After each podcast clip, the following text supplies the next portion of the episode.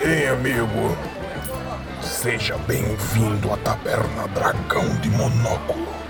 Aqui nós temos música boa, comida gostosa e bebida de qualidade. Mas hoje tá tudo cheio. O único lugar disponível é junto daqueles paladinos malucos. Mas eu ouvi dizer que eles contam boas histórias. Senhoras e senhores, sejam bem-vindos a mais um episódio do Paladinos. Eu sou Lucas Freitas e que a sorte esteja sempre a seu favor. E eu sou o Marcos Benício e eu não sobreviveria, sobreviveria cinco minutos nos Jogos Horários.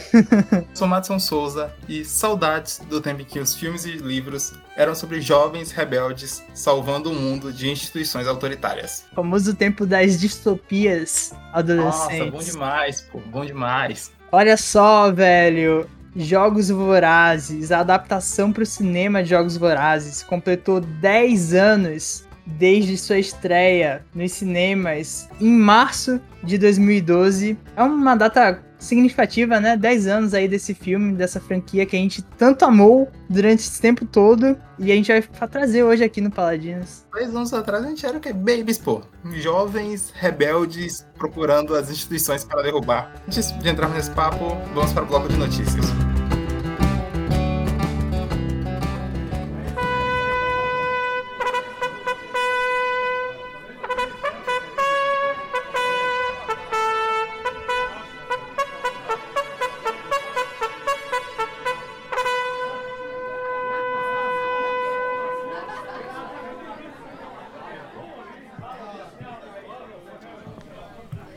Aqui estão os informes do rei Paladinos. Quem não arrepiou com essa cena deletada de The Batman, tá maluco. Enlouqueceu. Não tem coração quem não arrepiou com essa cena do Coringa, velho. O que foi isso? Caraca, velho. Depois de passar por toda a experiência que foi assistir The Batman, a Warner quietinha, malandra no canto dela, dá um tempinho aí pro filme, pra galera ver o filme e lança essa bomba aí, velho. Lança essa cena aí perdida. E isso tudo é uma maluquice porque a gente esqueceu de comentar a curta aparição do Coringa dentro do filme no nosso episódio sobre Teve The Batman. isso ainda. Mas foi calculado, pô. A gente tava esperando esse momento aqui para falar sobre todas essas histórias aí. É, velho, a gente tinha que voltar aqui para fazer esse adendo ao episódio do Batman, porque teve essa cena sinistríssima, sinistríssima do Coringa, dessa nova versão aí, interpretada pelo Barry Cogan, né? É, algo assim. O nosso druid aí do Eternos. Caraca, se eu achava que o Batman, se o novo Batman era perturbado, era porque a gente não viu o Coringa ainda, maluco. O cara tá com a cabeça lenhada, tá com a cara destruída, tá com o dente quebrado. O cara tá inacreditável, velho. Velho, eu fiquei com medo, assim, do, do Coringa, tá ligado? Nossa. A cena foi muito aterrorizante, assim. Ela foi muito sinistra e serial killer, psicopata ao máximo esse Coringa. Uma nova versão, né, do Coringa a mais dark de todas que a gente viu até agora no cinema. Caraca, muito, muito desagradável de, de ver ele, velho. Aquelas mãos horrorosas que ele tem. Man, o dente quebrado me deu uma ânsia daqui, velho, assistir esse negócio. Dente dele, os dentes dele todos quebrados, todos partidos ali. O cabelo dele todo desgraçado. É bem o Coringa que caiu no poço de ácido mesmo, né, velho? E é isso, velho. É o terceiro Coringa que a gente vê em menos de 10 anos, assim, desde a primeira imagem do Jared Leto, passando pelo filme do Joaquin Phoenix, e agora com essa pequena participação desse novo Coringa. E ele realmente me parece diferente de todos os outros com que a gente viu antes, tá ligado? Ele parece agora um psicopata sujo, sabe? Tipo, não tem como manter esses filmes do Batman PG-13 com esse maluco no filme, tá? a Warner tem que tirar esse cavaleiro da chuva. É isso, né? Ele traz essa nova versão. Mas eu acho que, assim, ainda é muito coringa, sabe? Uhum. Não, não me soa tão distoante como o do Jared Leto, por exemplo, que para mim desvirtua totalmente o personagem. Ele é a versão mais sombria e sinistra, mas ainda assim é o, é o Coringa. Ele tá rindo que nem um maluco lá durante a cena, e tá naquele jogo que ele faz com o Batman, sabe? Daquela relação doentia que eles têm. Então, eu achei massa. Mas, Madison, é o seguinte, a gente não comentou na, no episódio, né, sobre a cena do Coringa, mas eu digo para você, velho, que para mim ela é totalmente desnecessária do, na, ali aquela cena sim, no filme. Sim, sim, sim, sim. Até a direção dela para mim destoa de como o filme estava sendo contado antes, sabe? A cena é incrível, mas eu acho muito bom que no final das contas ela não tá dentro do filme mesmo. Até porque ela é uma cena que tudo que o filme tá contando ali, escondido nas entrelinhas e tal, o filme todo tá na boca do Coringa, sabe? Ele desvenda o Batman e o Charada e tudo que a gente tava construindo ao longo do filme em uma cena só, e aí eu sinto que ia perder um pouco do valor da história. Não, e eu acho que se essa cena tivesse mesmo no filme, ia tirar muito o brilho do Charada. Uhum. Porque ela meio que veio com uma surpresa, né? E a galera ia assistir esse filme e só ia sair do cinema falando: Caraca, o Coringa, o Coringa apareceu, o que, que é aquilo e tal. Eu acho que ia tirar um pouco do brilho do Charada, que foi um vilão excelente durante o filme. Eu acho que ia tirar até o brilho do Batman, velho. O que o Coringa se tornou na cultura pop ao longo desses últimos anos é uma parada inacreditável, sabe? Tipo, o fenômeno que se criou em torno do personagem Coringa é uma coisa gigantesca e se essa cena tivesse dentro do filme, era disso que as pessoas iam falar quando saíssem do cinema. Além de tirar o brilho e tal, a cena faz sentido, né? O Coringa é um, é um vilão do Batman que foi preso e tal no, no Arkham. Mas eu acho que apelou um pouco ali pro fanservice, assim, também, de, de mostrar o Coringa, né, velho? Apelou no sentido de, tipo, não só pelo pelo fenômeno Coringa, mas pelo fato assim, tipo, ah, isso é uma pista para um próximo Batman. O filme não tava trabalhando com isso, ele tava muito fechado na história dele. Eu acho que também Uhum. não precisava nesse sentido. E eu nem quero que esse filme tivesse o Coringa, e eu também não quero nem que o próximo seja sobre o Coringa, sabe? Porque eu Isso. acho o Coringa um personagem incrível, eu acho essa versão parece ser muito legal, mas foi tão maneiro tu dar uma oportunidade pra um outro vilão do Batman brilhar, pra gente curtir uma outra relação do Batman com Gotham, com esses personagens, que aí eu acho que a gente voltar pro Coringa de novo, pela terceira vez em menos de 10 anos, é muita coisa, sabe? Eu queria ver o Matt Reeves construindo outro vilão do Batman, quem sabe até um que não apareceu no cinema ainda. É verdade. Eu também fico nesse pensamento aí, fico com esses votos aí de que Coringa não tá na hora de voltar, por mais maneiro que tenha sido ver é, essa segura. cena. Segura. Segura o palhaço.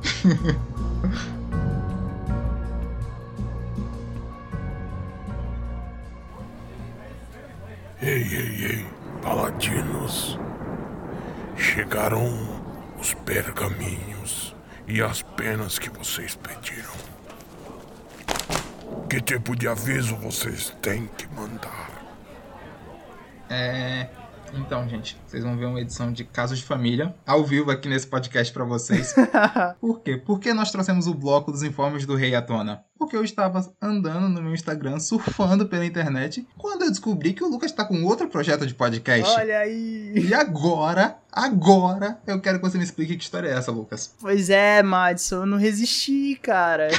o podcast me chama, onde eu vou, nessa faculdade, no, no trabalho, na vida. Todo lugar eu tô enfiado num projeto de podcast diferente. Mas o primeiro aí, o, o primo, um primo aí, um primo do Paladinos. Hum, Podemos sei. dizer assim. O cara é o Arthur Aguiar dos podcasts, velho. Ele não dá mole, ele não é monogâmico, não. Mas o que é que eu tô falando? Eu tô falando do Sem Impedimento, um podcast que eu produzi junto com um grupo de amigos meus, com o qual a gente fundou uma produtora, a Virtuose. O Sem Impedimento é um nosso primeiro projeto, nosso primeiro filho, que é nada mais, nada menos que um podcast dedicado a falar do futebol feminino na Paraíba, em seus diversos aspectos. A gente entrevistou gente como Gleide Costa, que é a técnica do time feminino do Botafogo da Paraíba, que é o maior time aqui do, de João Pessoa, Massa. é o Botafogo. A gente entrevistou jogadora, jogadora que participou da seleção brasileira, inclusive, a Lu.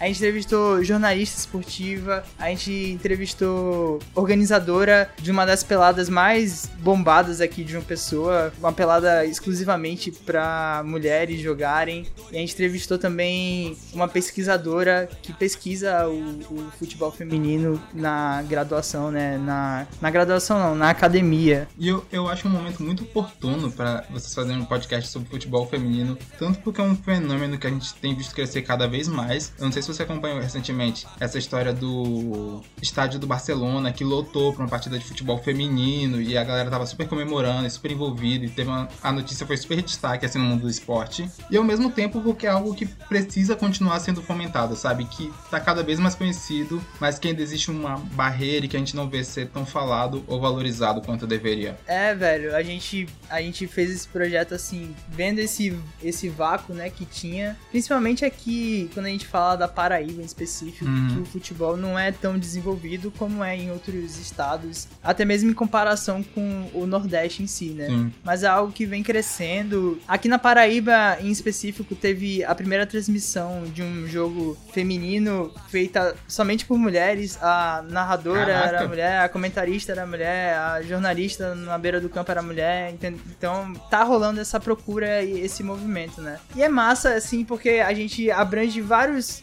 vários lados, assim, dessa história, né? Tem a jornalista que tá cobrindo e tem a jogadora que tá lá no campo atuando. Então é legal por essas várias perspectivas. E o podcast é voltado, assim, pro futebol feminino na Paraíba, mas são questões que são abordadas durante essa primeira temporada que elas são válidas para toda a experiência do futebol Uhum. feminino no Brasil. Então, por isso, vale muito a pena acompanhar, independente de você ser aqui da Paraíba ou não. Olha aí, apesar desse sentimento de dúvida, essa pulga atrás da orelha que eu fico com o Lucas a partir de agora, de quantos podcasts mais ele tá envolvido aí? Não sei, eu não sei. Mas eu já tô seguindo aí o Sem Impedimentos no Spotify, já dei as 5 estrelinhas lá, já tô esperando o primeiro episódio. E eu recomendo que vocês façam o mesmo. É isso. No momento que esse episódio foi ao ar, a gente já lançou o primeiro episódio dessa primeira temporada do Sem Impedimento. O link vai estar na descrição desse episódio também aí para quem quiser acessar. E é isso. Peço a força de todo mundo aí. Esse é um projeto que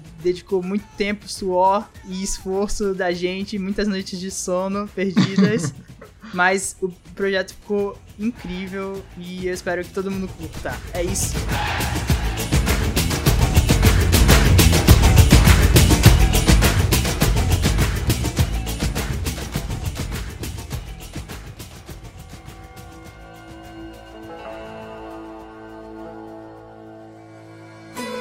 Antes mesmo de associar essa data, assim, tipo, 10 anos do lançamento do filme e tal, eu tenho que confessar aqui que eu tava com saudade dessa franquia. Eu tava com saudade de Jogos Vorazes, velho. Eu me peguei semanas atrás, assim, com muita vontade de reler os livros, de assistir os filmes. E que bom que esse Paladino chegou pra saciar um pouquinho essa vontade. Passei por essa mesma fase e eu não resisti, eu fui ler o livro novo, o que matou um pouco a minha saudade, porque não é tão legal, sabe? Tipo, não foi a mesma coisa. Aham. Mas é isso, velho. Carinho por jogos vorazes continua aqui, mesmo depois desses 10 anos. Eu acho interessante porque deixa a gente instigado, né? Algo que, por exemplo, eu tava vendo um e quando você termina você quer ver logo uma continuação, porque é algo que te instiga muito, sua memória, sua que você imagina sobre aquilo ali. É, velho, eu- me preparando pra gravar esse episódio, eu fiquei pensando muito nessa relação assim com a franquia, com jogos vorazes. E foi muito importante na minha formação como leitor, assim, nos saudosos anos de 2012, 2013, que tava começando a engatear na leitura, mas também no cinema foi muito importante. Todas as estreias de filmes de jogos vorazes a partir daquele momento, quando começou essa febre dessa saga, era sempre um evento Era velho. Eu acho bizarro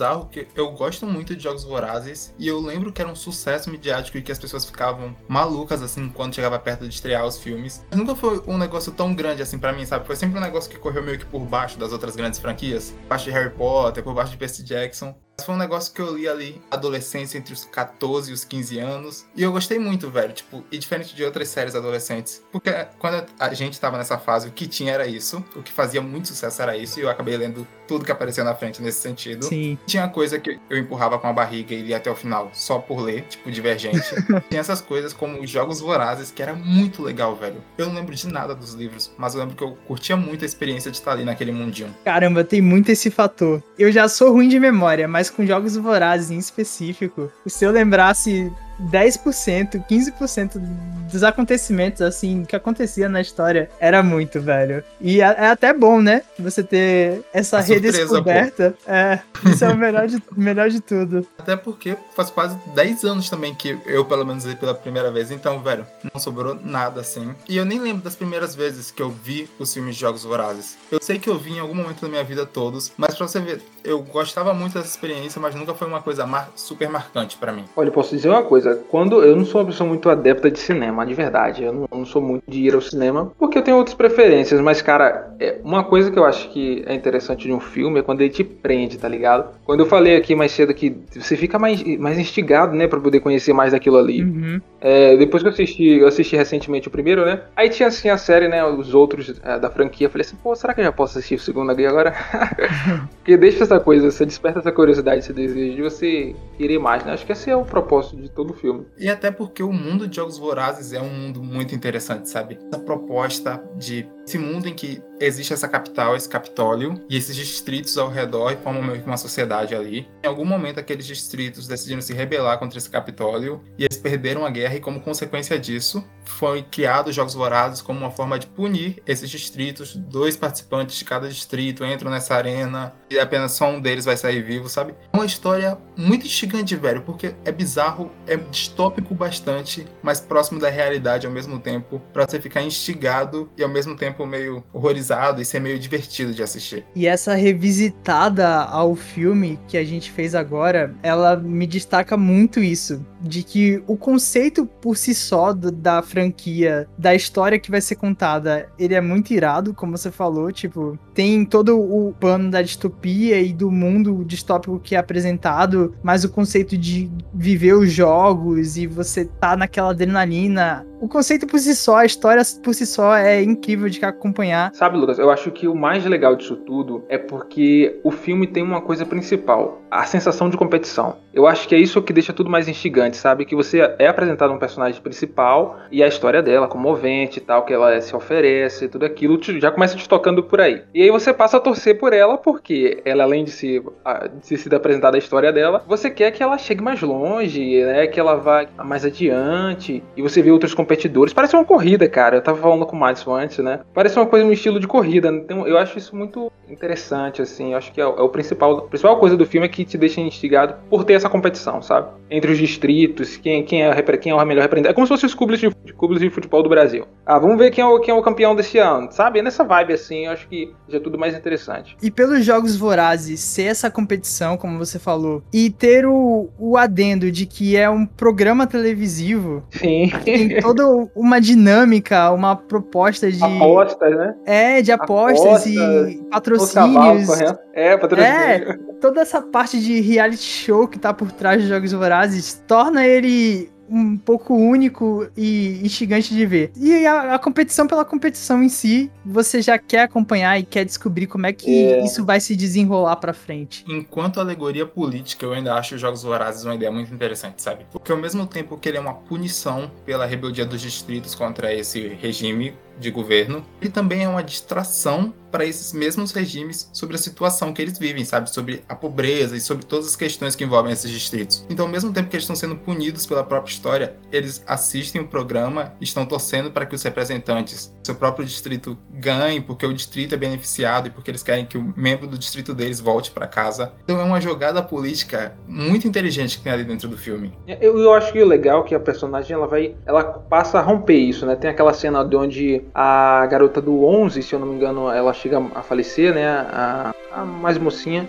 E, e aí ela faz aquele gesto, né, para os moradores do Distrito 11 e aquilo gera uma revolta. Isso me lembra muito as questões de sociais que já tiveram, já, já existiram, né? Na história mesmo da, da, da gente, do próprio Brasil, que sempre havia um que era o, o, o pontapé inicial da revolta. Eu acho isso muito e trazer essa coisa histórica pro filme, eu acho que é muito é, mais realista, sabe? Porque você entende que aquilo já aconteceu assim na real, algo semelhante àquilo. E esses momentos onde a gente tem esse jogo político se revelando dessa história toda, eu acho legal que, por exemplo, uma pessoa que só conheceu esse filme, ou só assistiu esse filme, tá assistindo pela primeira vez e não sabe nada, não sabe que tem continuação, não- sabe pra onde a história vai, é uma faísca que tem dentro desse filme e que desperta uma curiosidade. É como a, a chama, né? Que vai crescendo assim. Olha a, aí. a chama da revolução.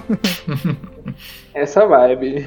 É, porque essa cena, né, que tu falou aí da, da, da revolta no Distrito 11, eu fiquei assim, caramba, velho, olha só como as coisas estavam sendo plantadas aí aos poucos. Porque eu acho que a gradação que vai tendo a história é, é bem grandiosa e absurda, assim. Você parte de do comum, né? Do ordinário da, da vida daquelas pessoas, de ter o, os jogos acontecendo, e aquela seria a 74 edição. Seria mais uma edição dos Jogos Vorazes. Mas como que aquela edição dos Jogos Vorazes, como a participação da Katniss e do Pita, vai desencadear toda uma revolução e a desconstrução do regime autoritário vigente e, e tudo mais que acontece, que termina lá no quarto filme, sabe? É um negócio que começa aqui pequeno nos Jogos Vorazes para crescer na Esperança parte 2. É aqui eu vou terminar um argumento que eu comecei num Paladinos super antigo nosso, Lucas. Não sei se você lembra, no episódio 33 do Paladinos, em que a gente tava falando sobre Round 6. Hum. Essa é a diferença entre Jogos Vorazes e Round 6, sabe? Porque Jogos Vorazes nunca coloca a gente numa posição de espectador, sabe? De pessoa que tá curtindo assistir os jogos, de pessoa que tá achando massa aquela experiência, tá torcendo pelas pessoas. Jogos Vorazes sempre tá deixando claro que a,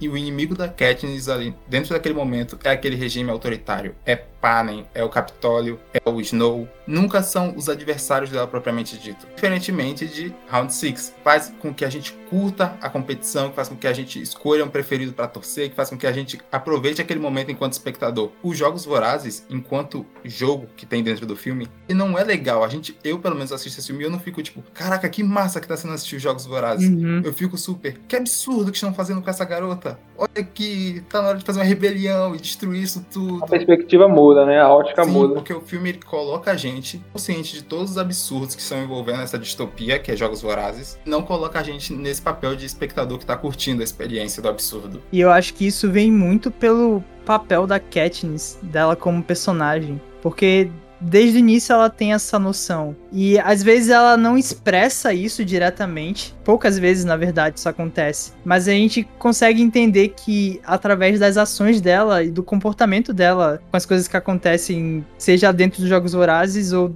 por fora mesmo, ali na capital, você já tem essa noção, pô. Tá enraizado dentro dela. E é por isso que ela vira o símbolo da revolução. Tá muito disso da personagem dela. É uma personagem muito Exato. incrível por conta disso. Você já consegue pescar essas coisas nas conversas dela com o Gale, antes mesmo de indícios e anúncios de jogos vorazes. Essa noção de que, tipo, quem é o verdadeiro inimigo já tá lá presente nela. E não só isso, mas agora eu vou botar os meus pseudo dotes de psiquiatra pra jogo, colocar toda a nossa geração no divã e perguntar: será que parte dos motivos da nossa geração ser tão militante politicamente assim, e isso independente do espectro político, é porque a gente cresceu com essas histórias de jovens, adolescentes que ou a história é sobre isso, ou em algum momento eles se rebelam contra essas instituições, contra esses regimes autoritários, contra esses governos, uma coisa que a gente vê em Harry Potter, em Jogos Vorazes, em Divergente. Até em Crepúsculo tem um momento que eles se rebelam contra a corte dos vampiros que tem ali. Porque pensando nisso, a história de Jogos Vorazes é uma história muito consciente politicamente.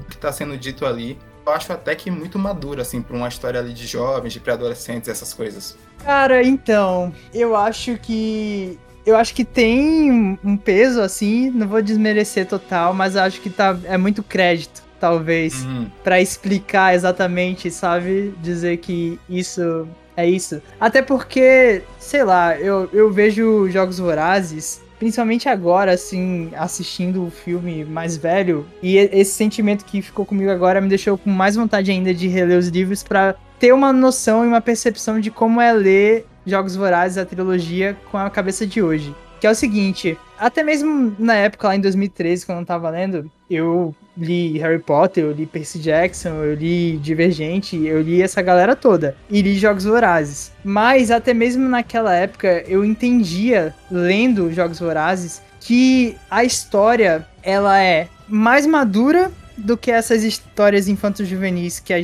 que a gente estava lendo naquela época, tipo Harry Potter e Percy Jackson. Uhum. Mas ao mesmo tempo, ela é juvenil o suficiente pra gente tá conseguindo ler e curtir e entender, sabe? Sim. Porque, por exemplo, as distopias não são de de 10 anos para trás que começaram a surgir. Elas têm todo um histórico de autores e, e obras. Novo, a Revolução dos Bichos, Fahrenheit 451, tem toda uma tradição dentro da literatura. Exatamente. E aí eu acho que Jogos Vorazes está no meio termo, sabe? Entre ser uma distopia adulta e ter uma história infanto-juvenil. Sim. Não, e eu fiquei pensando nisso porque eu pelo menos lembro quando eu via esses filmes e nesses momentos específicos de rebelião, me sentia muito empoderado, sabe? E eu saía desses filmes muito rebelde. Tipo, Nossa, velho, é isso. Vamos protestar, vamos mudar isso tudo que tá aí, sabe? Essas coisas de moleque assim.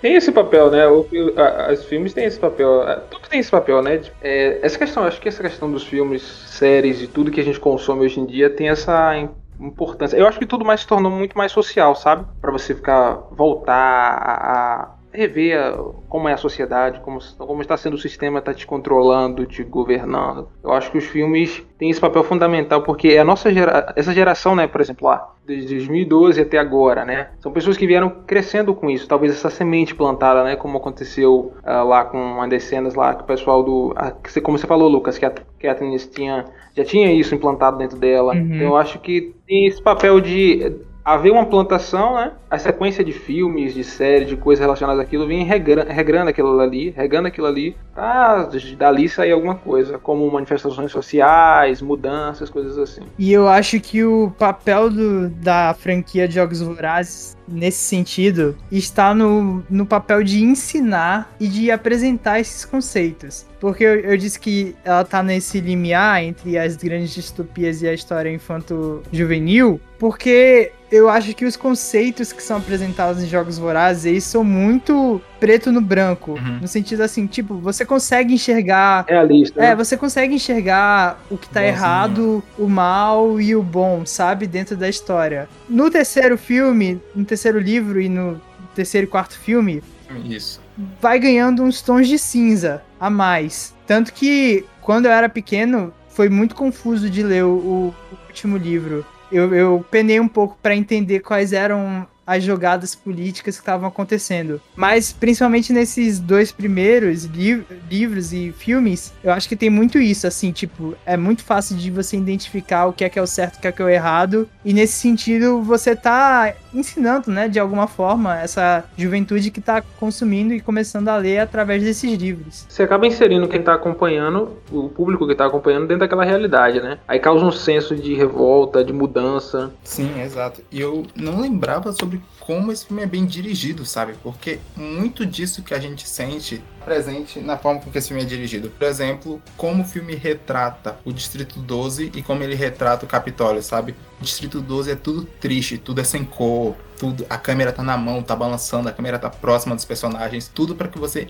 fique imerso no mundo deles e que você tenha a noção de que eles são pobres, que eles estão vivendo uma situação de opressão, eles não se sentem seguros ali, que é um ambiente triste, que é um ambiente de miséria. E aí quando você vai para pro Capitólio, tudo é super colorido, a câmera tá fixa no chão, porque é tudo estável ali e ao mesmo tempo é tudo falso, sabe? Todas aquelas roupas, todas aquelas maquiagens, todos aqueles adereços, aquelas pessoas não têm a mínima ideia do que tá acontecendo no mundo lá fora. Elas estão presas dentro daquela realidade do Capitólio. E eu acho que o filme transmite essas coisas visualmente de um jeito muito interessante, velho. E ele é até abrupto assim na hora de mostrar esses con constra... Tá porra. Caraca! Tá difícil disso aí. Contraste. Mostrar esses contrastes. Isso, obrigado. Porque é isso, né? O Distrito 12 é aquele monotom cinza, tristeza pura. Aí quando você chega na capital é um colorido, colorido extravagante, absurdo muito disso está na direção, claro, e na ambientação, assim, dessa história. É até muito, é, é muito visível. É para você ver exatamente o contraste. Ele chega a ser caricato até, assim, né? Uhum. Quando ele quer mostrar e construir esse cenário, esse ambiente, ele vai a fundo. Em que sentido? No sentido, tipo, as armaduras dos pacificadores é, são todas brancas e polidas e limpas. Exato, exato. É tudo limpo dentro da capital. E você vai pro Distrito 12 e as coisas são sujas. As pessoas estão sujas, os ambientes são sujos, meio escuros também. Sim, há uma cena, não sei se vocês lembram, no filme há uma cena em que eles estão sendo preparados para serem apresentados, eles tomam um banho.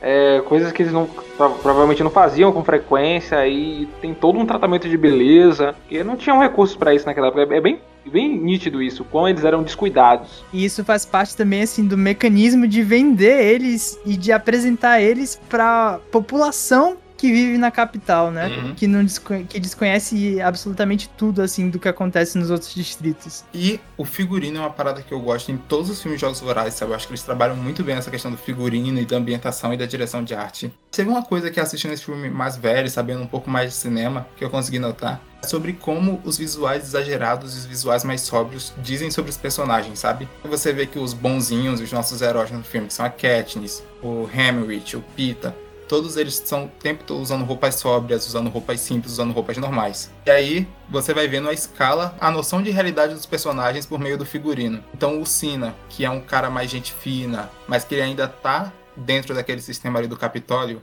ele é levemente exagerado, mas ele ainda tá usando uma roupa normal. A Elf, que tá 100% com a mentalidade daquele sistema, a roupa dela é 100% berrante e ela não consegue notar as nuances daquele universo que cerca ela. Ela não consegue entender a situação dos moleques, dos distritos. E aí você vê essa sociedade, ela é toda assim, ela é toda bufante, toda exagerada, toda desconcertada. Porque eles não têm noção do mundo que tá acontecendo lá fora, eles são fúteis. São, é um elite, é uma elite muito, como eu posso dizer, é, é- até a elite é alimentada, né, é controlada, digamos assim, se você parar pra perceber, como eles Sim. não têm conhecimento do, do, do que passa lá de fora, até eles são controlados. E aí eu acho que tem um toque de mestre, é no presidente Snow. Você vê que ele tem essa cabeleira branca que é extravagante, mas ele tá usando roupas sóbrias, ele não tá nessa bizarrice, nesse show de moda que é o Capitólio. Porque ele tem plena consciência do que é o mundo lá fora e do que tá acontecendo, porque ele é quem tá ditando essas regras, sabe? E isso torna ele mais ameaçador ainda, porque ele não é fútil ou ignorante como as outras pessoas ali dentro. Ele é o cara que tá ditando as regras do jogo e ele entende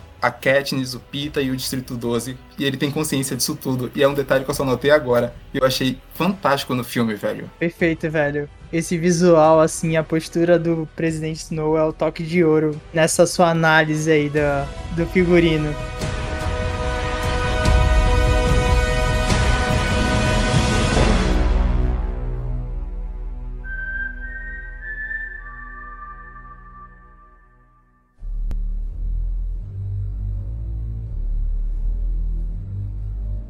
Velho, teve uma parada que, reassistindo esse filme agora, eu notei. E aí eu não sei se eu tô viajando muito, porque eu já viajei muito fazendo esse tipo de análise em outros filmes. que é o Diga aí. seguinte: esse filme de Jogos Vorazes, ele tem uma cara muito de filme indie, né, velho? Tem, tem. De um pô. filme independente, baixo orçamento, assim, feito do jeito. Nos brothers ali. É, Em casa, sabe? não tem, velho. Ele passa um- uma, uma sensação assim, uma pegada. E aí eu digo isso porque eu já analisei outros filmes que passaram o mesmo tom, mas na verdade são puta produções, assim, de Hollywood, tá ligado? É, blockbusters. E Jogos Vorazes eu não duvido que seja. Mas, velho, é muito notável a diferença que tem de tom e de investimento desse primeiro filme para o resto da franquia. É absurdo, é gritante. Tem muitas sacadas e muitas saídas que contribuem para essa percepção. Por exemplo, a câmera o tempo todo tá muito focada na cara da Katniss e na cara É dos isso. personagens. Quando esse filme começou, eu achei que eu tava vendo Profissão Repórter, sabe? Tipo, olha a vila dessas pessoas pobres e tristes. Eu, caraca, porque a câmera ela tá balançando, ela tá muito colada no rosto deles. Eu, putz, tá muito uma estética Profissão Repórter isso aqui, velho. Não parece um blockbuster. E ao mesmo tempo que ele tem toda essa estética e essa pegada de ser um, um filme mais indie e tal, até mesmo o jeito como ele transforma essa história da preparação, da construção do mundo e dos jogos propriamente ditos, todos esses três momentos do filme, ele consegue trazer essa pegada indie, mas ao mesmo tempo, eu pelo menos eu achei o filme super dinâmico e super ágil de você assistir, Verdade. sabe? Verdade. Não te cansa. Ele não te cansa. Em momento algum você se sente cansado em estar assistindo. Muito, muito pelo contrário, você fica mais instigado ainda pra ver o que vai acontecer a seguir. É, e ele é dividido, assim, em momentos. Você pode dizer, tipo, a construção do mundo, até eles serem selecionados para os jogos, e aí toda a preparação deles até começarem os jogos de verdade. O filme é bem destacado, assim, nesses momentos. E em nenhum deles eu, eu me vejo cansado ou desesperado pra avançar, sabe? Eu acho que isso rola até porque o filme nos deixa muito consciente do que tá acontecendo ali, muito consciente daquele universo. Então a gente sabe que qualquer coisa que eles façam, eles estão numa situação de risco, sabe? Numa entrevista, você sabe que se eles disserem alguma coisa errada, eles estão correndo um risco. Numa apresentação, se eles fizerem alguma coisa errada, eles estão correndo um risco. Isso mantém a gente tenso ali acompanhando eles o tempo todo, porque qualquer coisa é motivo para que eles sofram alguma punição ou qualquer coisa do tipo.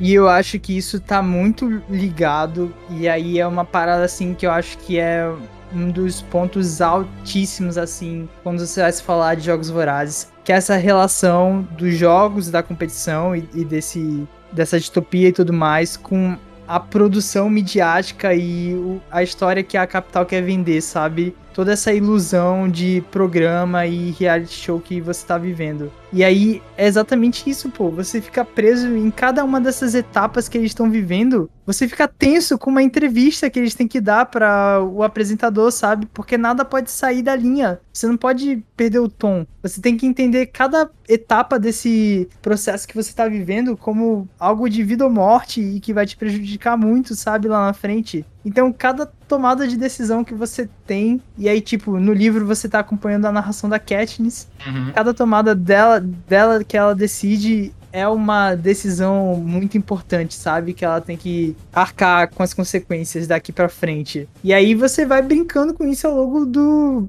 do filme, né? Ao longo dessa história. O personagem do Hammett, né, velho? Articulando e trazendo a noção de realidade que eles precisam pra conseguir vencer essa história. E esse é meu papel preferido do- da carreira inteira do Woody Harrison, sabe? Ele é super exagerado, ele é super exagerado, mas eu acho que ele tá no tom do filme, sabe? Porque diferente dessa galera que é exagerada nas roupas, no estilo, nessa visão de mundo assim, ele é exagerado nessa personalidade aloprada que ele tem nesse filme, velho. E esse é o tipo de papel que mantém o nome dele vivo pra uma nova geração totalmente diferente da que viu os filmes clássicos com ele, sabe? E eu acho que ele conseguiu, ele fincou um papel na nossa memória. Tem uma sacada de casting nesses filmes de jovens que rolaram assim nessa época quando a gente era moleque, e é acertadíssima. Que é essa ideia que Harry Potter também se segurou muito nisso. Essa ideia de você escolher atores jovens e meio desconhecidos para protagonizar a história, mas você sustenta o universo ao redor deles com atores maduros, com várias experiências e que atuam bem de verdade, sabe? E conseguem segurar essas histórias, apesar do balanço dos moleques. Porque Harry Potter é 100% isso. É os três moleques que não sabiam atuar no começo, cercado por um universo de um monte de grandes atores sustentando aquela história. E Jogos Vorazes tem isso também. É um panteão de gente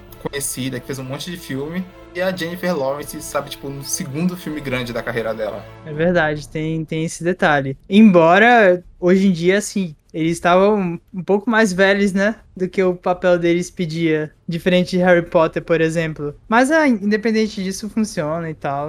Esse é o filme que realmente estourou a Jennifer Lawrence pro mundo. E eu acho justíssimo, porque eu acho que ela tá excelente no papel e eu acho que ela faz uma coisa muito crua. Mas pra mim, o charme da atuação dela, a Jennifer Lawrence interpretando a Katniss, ela manda muito bem. Mas quando a Katniss tem que interpretar um personagem pro Capitólio, ela atua muito mal, velho. E eu só tive essa consciência agora que eu sou adulto, que você vê ela forçando um sorriso, tentando forçar a frase. E aí você, caraca, olha o trabalho da Jennifer Lawrence de fingir que é uma má atriz dentro do filme, convencer, porque a Katniss também não saberia atuar, sabe? Esse é o charme da atuação dela nesse filme pra mim.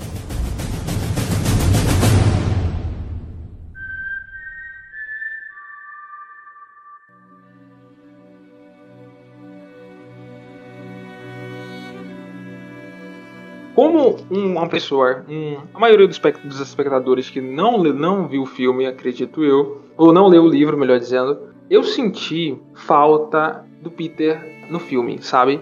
Por exemplo, aí é apresentado no, no começo, na parte que eles estão se apresentando, né, para poder escolher as armas, ter patrocinadores, é, antes daquela cena que ela, ela dá o- a flecha na maçã no porco, é apresentado que ele tem uma força, né, que consegue jogar uma parada lá pesada longe. Aham. Eu senti falta dessa, dessa continuidade no filme, sabe? Porque ele foi um personagem, assim, muito ah, omisso, muito, muito passivo, sabe? Eu não senti que ele era forte, que ele era. Ele foi. leca- O filme, quem, carregou o filme foi a Jennifer, Jen- Jennifer Lawrence, porque eu não sentia que a atuação dele foi um destaque, sabe? Engrandeceu ele como ator. Uma, uma atuação passiva, eu não sei se teve muito espaço pra ele atuar, não sei o que aconteceu, mas eu senti falta de alguém, de um homem forte, sabe? Ao lado daquela mulher forte, sabe? Eu senti isso. Eu acho, cara, que esse reflexo, assim, dessa atuação passiva é reflexo do personagem e do papel que ele exerce dentro dessa história, sabe? A história, a protagonista é realmente a Katniss. é ela que vai mover a trama e é ela que vai ser vista como o tordo, como a esperança, ela que vai ser o símbolo. O Peter, ele, ele ocupa realmente esse lugar inferior em relação a, a Katniss. É algo até interessante, assim, de você analisar tanto nesse escopo assim de você ver o filme como uma narrativa, esse espaço dele, porque tipo, você só vai conhecer ele na hora de selecionar o, o, tributo. É a primeira vez que ele aparece e é apresentado na história. Então, tipo, tirando o, o passado que a Katniss teve com ele, aquele momento assim do pão lá e tal, ela não tinha relação nenhuma com ele. para você já ter o personagem estabelecido assim nesse sentido. E eu acho que essa inferioridade dele tá presente dentro da história em si também, pô. Ele sabe, ele tem consciência disso, tá ligado? Que ela é muito grande. ela, é uma, ela é uma força muito, muito até, maior até do quando que ele, ele fala que a, aquela parte eu achei uma parte muito legal e desanimadora ao mesmo tempo, quando ele fala que a mãe dele disse que agora a gente pode ter um campeão do Distrito 12. Aí ela fala assim com ela, e ela não tava falando de mim. Aquilo ali é uma, é uma, situação muito pesada. Isso é uma parada que, ao longo dos anos, rolou muito, rolou muito debate. Eu já vi muito debate sobre isso, assim, tipo, nessa briga, assim, de quem deveria acompanhar a Katniss nessa jornada e tal. Hum, a rainha dos boys. É, a galera desmereceu o Pita por, por conta disso, mas eu acho que esse é o papel que ele exerce na história e ele contribui em muitos momentos e de outras formas também. Por exemplo, a parada dele forçar essa coisa dos amantes frente à Sim, mídia. Foi um ponto é o auge ponto. dele. É. Eu acho que ele ter pouco espaço no filme, assim, e ser um personagem meio passivo, ajuda ao filme fazer essa brincadeira da gente não saber se o sentimento entre eles e o romance entre eles nesse filme é uma coisa de verdade ou não. Porque para mim tem vários momentos em que a Katniss está forçando, ela tá atuando ali, ela tá criando uma relação pro capítulo. Você vê eles formando um casalzinho, mas isso é de verdade? A gente tá sendo enganado junto com o Capitólio? Ela tá tentando criar empatia com a gente também enquanto ela faz isso? Eu acho esse questionamento que o filme joga pra gente sagaz e só funciona porque o Pita fica nesse papel de submissão mesmo, de ser meio passivo, de estar meio perdido. É, e o Peter, ele, ele não é o, o arquétipo do guerreiro. Ele nunca se mostrou dessa forma, assim. Por mais que as pessoas pudessem gerar alguma expectativa sobre ele em relação a isso, mas só que ele nunca foi e nunca se identificou como isso. Ele meio que entende bem o lugar dele. E aí ele vai fazer o que tá no alcance dele pra conseguir cumprir, ajudar da forma que ele conseguir, né?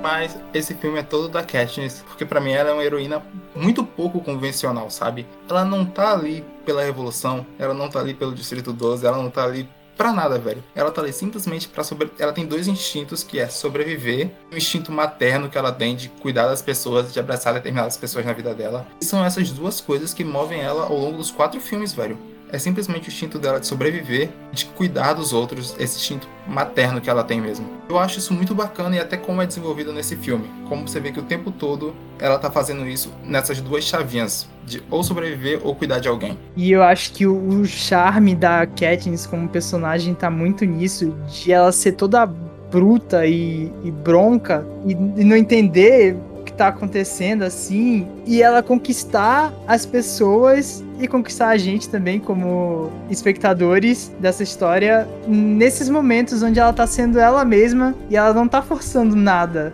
Porque é isso, né? Tipo, quando ela tá forçando alguma coisa, é dá, ridículo, dá muito né, pra velho? sacar, velho. É. É, soa absurdo o que tá acontecendo. Mas aí quando ela tá nesses momentos, quando acontece alguma coisa que você não espera e ela reage da forma que ela reage, sendo ela mesma, assim, mostrando o sentimento que tá por dentro dela. Aí é, é nesses momentos que ela conquista a gente conquista todo mundo, sabe? E vira o símbolo da revolução. Tem, duas, tem, uma, tem duas coisas que eu acho legal que vocês falaram aí. É, sobre a questão dessa, como você falou, essa característica que ela tem, né? Abrupta e tal. E o fato de ela ser a heroína da história, eu acho que tudo fica melhor quando ela que você percebe que ela recebe insights ao longo do filme, sabe? A dica do treinador de não ir, ir diretamente na, na, nos quando quando eles começassem os jogos, não, não ir diretamente ao, ao campo central. E aí uh, tem outras partes também que o Peter mesmo fala com ela que força aquele casalzinho, sabe? E ela vai recebendo esses insights ao longo da história e vai com aquilo, sabe? Ela, ela, ela, ela, como eu posso dizer, ela se adapta àquele tipo de coisa. Eu acho que isso deixa tudo ainda mais enriquecedor, porque ela não é um uma heroína pronta. Ela vai se tornando sim, ao longo da história, sim, sabe? Sim. Ela vai crescendo junto com a história. Então eu acho isso muito fantástico, assim, que você vê que ela é uma pessoa normal e que vai adquirindo habilidades ao longo do caminho, vai recebendo conselhos e vai se tornando aquilo ali. É aquela ideia, ninguém vai, ninguém vai a lugar nenhum sozinho. Então eu acho que dá esse senso de equipe também, né? De parceria. E o maneiro é que você tá acompanhando essa jornada com a Katniss, então todas essas nuances que ela tem que ficar atenta, que ela tem que perceber que tá acontecendo durante aquele jogo todo que ela tá vivendo, você como espectador tem que se ligar também. Você tá aprendendo essas coisas, esses detalhes junto com ela. Isso que é o legal assim.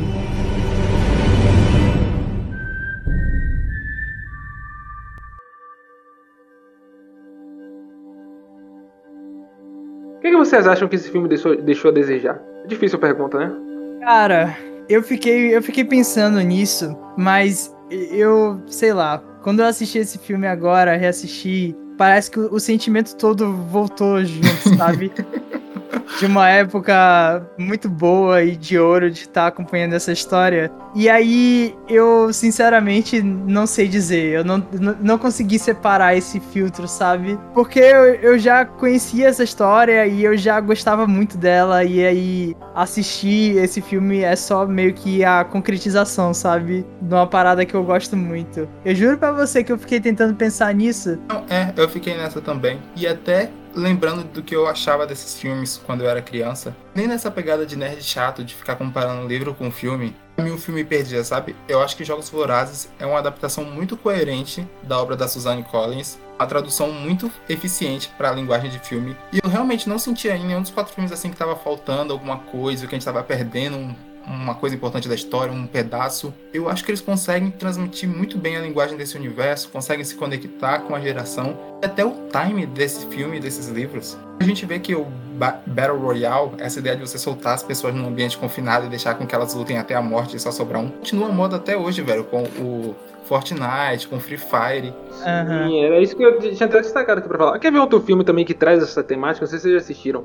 Recomendo assistir esse recente. Escape Room. Não sei se vocês conhecem. Esse de título, não acho não. É, é, é, cara, é um filme que tem essa lógica também, sabe? E, e, e, eu acho isso muito. Eu acho que a galera viaja muito nessa ideia, nessa vibe, sabe? Então por isso que é tão atrativo assim. Por isso que os jogos fizeram muito sucesso. Por isso que a, a mídia faz muito sucesso com isso. Pra não dizer que não teve nada que me incomodou assim, assistindo agora eu senti que o CGI que a computação gráfica do filme envelheceu mal. Envelheceu muito mal. Putz, velho, isso é um detalhe tão pequeno nessa história, sabe? Se você curte ficar com esses personagens, que você é interessado por esse universo, que tem uma ideia política ali interessante, eu fico. Essa ideia da Suzanne Collins, porque criatividade para mim é isso, no final das contas. Não existe isso de você criar uma ideia nova do nada. O que existe é você misturar coisas que tem dentro da sua cabeça para construir algo novo. Essa ideia que a Suzanne Collins teve de pegar essa inspiração romana, de pau e circo, das batalhas no Coliseu, dessas batalhas de gladiadores, dessas batalhas de arena, misturar com a linguagem de reality show. É tão maluco que é instigante, é divertido e dá vontade de tu entender É uma mais. coisa que é fora da curva, né? É, foge da realidade, do que a gente já tinha acostumado a ver. Né? É uma ideia excelente, velho. É uma baita ideia. É, você trazer esses elementos e ainda por cima trazer para uma história para jovens, né? Exato. Sim, sim, sem dúvida. E é isso, velho. O que fica a sensação quando termina esse filme é que vocês dois já falaram. A vontade de emplacar uma maratona, assim, e assistir logo os é. outros pedaços. Porque a minha sensação com essa história é que ela vai crescendo, assim, sabe? O, o sim, segundo filme e o segundo livro são o meu favorito. Mas eu gosto de como a escala da história vai aumentando ao longo dos filmes e livros.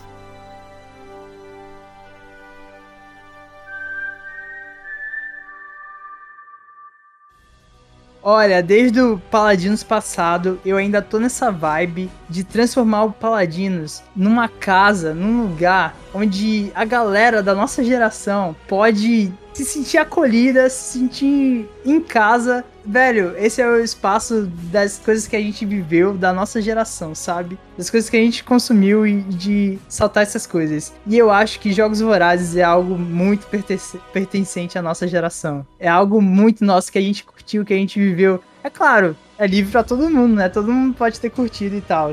Mas esteve presente no momento certo, no período certo da nossa juventude, como a gente cresceu e assistiu esses filmes. E é legal de revisitar esses momentos. Eu acho que Jogos Vorazes ele tá super dentro desse espírito que eu quero levantar aqui no Paladinos. E eu já levanto a bola já, porque eu acho que isso aqui tem que ser só a ponta do, do iceberg aqui de Jogos Vorazes no Paladinos. Jogos Vorazes tem que voltar mais em outros episódios. Eu ouvi, eu ouvi um especial Jogos Vorazes, é isso mesmo que eu tô ouvindo, Lucas? olha aí, olha aí. Será? Caramba, vamos, vamos reler, Madison? Vamos reler esses Nossa, livros aí? É isso, é isso. O TCC que espere, sabe? O TCC que se segure lá. o projeto agora é Jogos Vorazes, pô.